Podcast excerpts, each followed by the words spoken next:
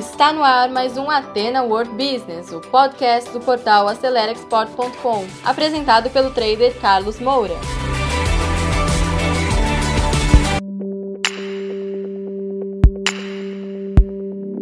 Então, pessoal, vamos começar novo conteúdo. Então, vamos lá. Como eu prometi ao longo desse mês de agosto, né, nós íamos falar, desenvolver é, vários vídeos, várias videoaulas sobre estratégia de marketing e vendas para você exportar. E hoje nós vamos falar como evitar erros para a primeira exportação, tá certo? Então, você vai ver agora uma série de erros que os exportadores iniciantes cometem, tá?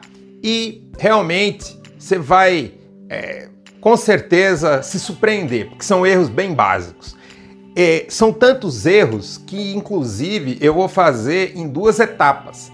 A primeira etapa é hoje e na próxima semana, no comecinho do mês de setembro, vai ser a segunda parte, porque são muitos e muitos erros. Então eu vou dividir em duas partes. Então a primeira é hoje. E vamos lá. Então, erros dos exportadores iniciantes, primeira parte. Então, um ponto importante ou um erro comum é a falta de informação de mercado e dos clientes. E eu já ah, recebi contatos de seguidores do nosso canal dizendo assim: mas, poxa, quem que vai dar informação? Essa informação é cara.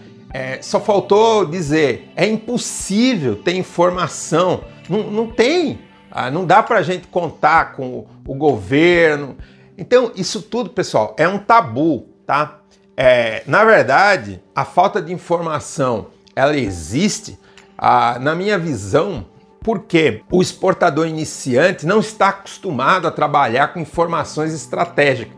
E como nós vimos quando eu falei dos passos é, para você montar uma estratégia, eu falei sobre uma experiência que eu tive em Cuba, eu contei um pouquinho da história de como né, a, o Fidel Castro, com um pequeno grupo, de soldados, né?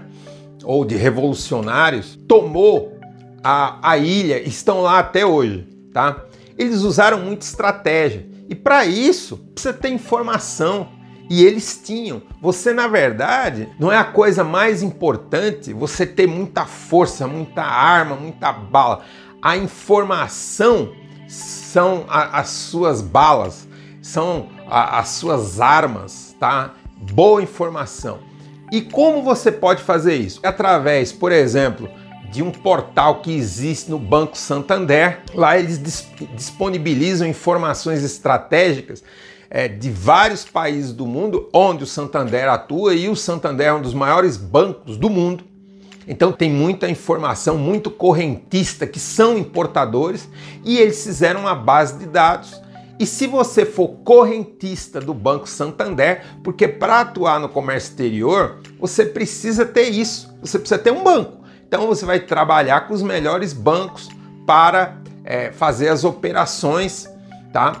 E um banco interessante é o Banco Santander. O Banco do Brasil também é bom. Existem outros bancos é, interessantes. Eu não vou ficar fazendo propaganda de banco mas o Banco Santander te oferece esse portal de informações que para os correntistas do banco é grátis e de muito boa qualidade.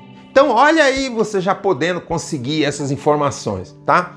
Uma outra forma de você conseguir informações, sem dúvida nenhuma, é você fazendo parte de uma câmara de comércio, depois que você define qual é o mercado que você quer atuar, as câmaras de comércio podem te ajudar a chegar nos clientes, tá certo? De preferência as câmaras de comércio do país de destino, tá? Porque se você se associa a uma câmara de comércio aqui no Brasil, as câmaras de comércio que estão aqui no Brasil, as internacionais, o interesse deles é, é vender aqui e não que você exporte para lá. Então, o ideal é que você se aproxime de uma câmara de comércio no país de destino. Essa é, é a primeira o primeiro grande erro, trabalhar sem informação. E certamente, se você não tem informação, você vai ser vencido pelos seus concorrentes, você vai perder essa guerra. Segundo ponto, segundo grande erro é, é, comum? Você vai ver que nessa primeira parte, a maior parte dos erros são erros de atitude, ou seja, a atitude do empreendedor do comércio exterior iniciante é o grande problema. A atitude desse, desse grupo, da maior parte dos iniciantes, é ruim, por isso dá errado. E um dos grandes problemas é a informalidade com relação às promessas sem um compromisso formal, traçando em miúdos, tá? Que é isso? Você promete que, por exemplo, vai mandar uma amostra para o seu é, comprador, mas na verdade você prometeu, mas não é um compromisso, porque compromisso é como um contrato, tem data, inclusive no, nos contratos né, que os advogados fazem, existem penalidades para quem descumpre o contrato. Tá? Então, um contrato formal ele é feito para ser cumprido, por isso que ele tem datas, penalidades. Se você não faz um contrato dessa forma, mas deveria sua palavra ter o mesmo peso, tá? Um e-mail que você manda prometendo algo que você não tem certeza que vai cumprir é o começo de um problema. Porque você vai ser cobrado pela data, pela promessa que você fez naquele e-mail. E se você não cumpre, você já começou errado, porque quando você começa o negócio, o segredo está em estabelecer a relação de confiança. Eu sempre digo que a relação de confiança você vende, o teu cliente compra. Se o cliente não comprar a confiança, você não vai vender seu produto. Pode esquecer, por mais barato que ele seja, por mais qualidade que ele tenha, porque se ele não confiar, ele não vai abrir a porta ou ele não vai abrir o bolso dele com os dólares que você quer receber. Então, muito cuidado com isso. Então, esse é o segundo ponto, tá? A informalidade. Terceiro erro comum: preço errado. Ou o preço está alto demais ou baixo demais. É comum exportadores iniciantes acharem: ah, se eu vender barato, eu conquisto o cliente. Isso é um grande erro. Se o cliente realmente está precisando da mercadoria e ele, ele quer aquela qualidade, ele pode pagar o preço de mercado se ele notar que você é um fornecedor de confiança, é o suficiente. Você não precisa baixar o preço abaixo do mercado para poder entrar. Isso é um erro de iniciante. Nem colocar um preço alto demais achando que porque é um mercado internacional que vai pagar em dólar, tudo é barato. Existe a... Por que, que isso é um erro? Porque existe a concorrência, o que baliza é a concorrência. E quando você está exportando, você está concorrendo com o mundo todo. Você tem diversos players, né? Os players, os jogadores dessas negociações, chama de players, tem preços que eles estão oferecendo já há algum tempo. E todos os mercados têm essa concorrência. Então, o certo é você ter um preço que você possa manter no médio e longo prazo. Não precisa vender sem lucro para entrar. Isso é um erro. Não faça isso. Então, esse é o terceiro. Quarto ponto: amostras inadequadas, tá? Ou na forma ou no tempo. Na forma, ela não tem uma qualidade adequada, é ruim ou tem uma qualidade que depois você não vai poder entregar. Também é ruim isso aí. A amostra tem que ser exatamente aquilo que você vai poder depois entregar no, no pedido grande. Não pode ser dif diferente. E outra coisa, porque é uma amostra, eu vou mandar barato, vou mandar pelo sistema do correio, que você não tem certeza de quando vai chegar. É barato, mas e quando chega? O cliente quer saber. Tudo tem um timing. Se você na amostra errar na forma e no timing, ele vai entender que no futuro também não vai ser bom. Esse é outro erro. Quinto erro, follow-up defeituoso, tá? Tanto no processo de negociação como no processo logístico. Na negociação você esquece de cobrar, achando que o cliente precisa mais do que você precisa vender e você esquece de fazer follow-up. Follow-up bem feito gera negócios, porque você vai descobrindo as necessidades e você vai atendendo. Isso vai te aproximando do sucesso, ou seja, do fechamento do primeiro negócio.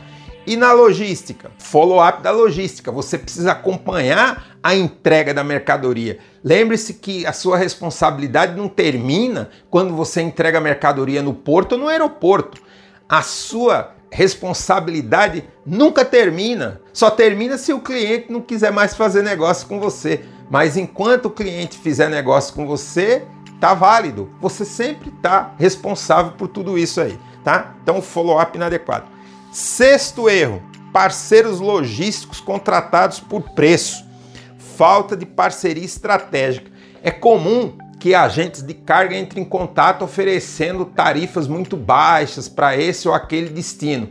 Isso não é a coisa mais importante. O mais importante é você saber que tem lá um parceiro que vai cuidar da carga em todos os momentos e vai te dar informação ao longo do processo. Isso é mais importante do que um preço de frete baixo, porque os preços de frete podem variar abruptamente, como agora está acontecendo na época da Covid, e você vai ter que pagar porque é o mercado, tá certo? Então, outro erro é esse. Procure estabelecer parcerias. E o sétimo erro, tá? Poderia ter aqui muito mais, poderia ter 70, mas o sétimo, erros na qualidade do produto e também na documentação de embarque. Então, vou dar aqui dois exemplos, tá? A qualidade, alguma falha que você acha que o cliente não vai perceber, o importador. O cliente, claro que vai conferir e principalmente na primeira vez, ele vai estar com muito mais atenção não pode ter falhas, então você tem que ter um controle de qualidade para não mandar com problema, porque não pode errar na primeira vez. Se você errar, estraga todo o resto do processo. E a outra coisa é erro na documentação. Poxa, Carlos, mas que erro que eu posso cometer? Por exemplo, um preço errado. É, numa lista lá de 100 itens, você errou um preço.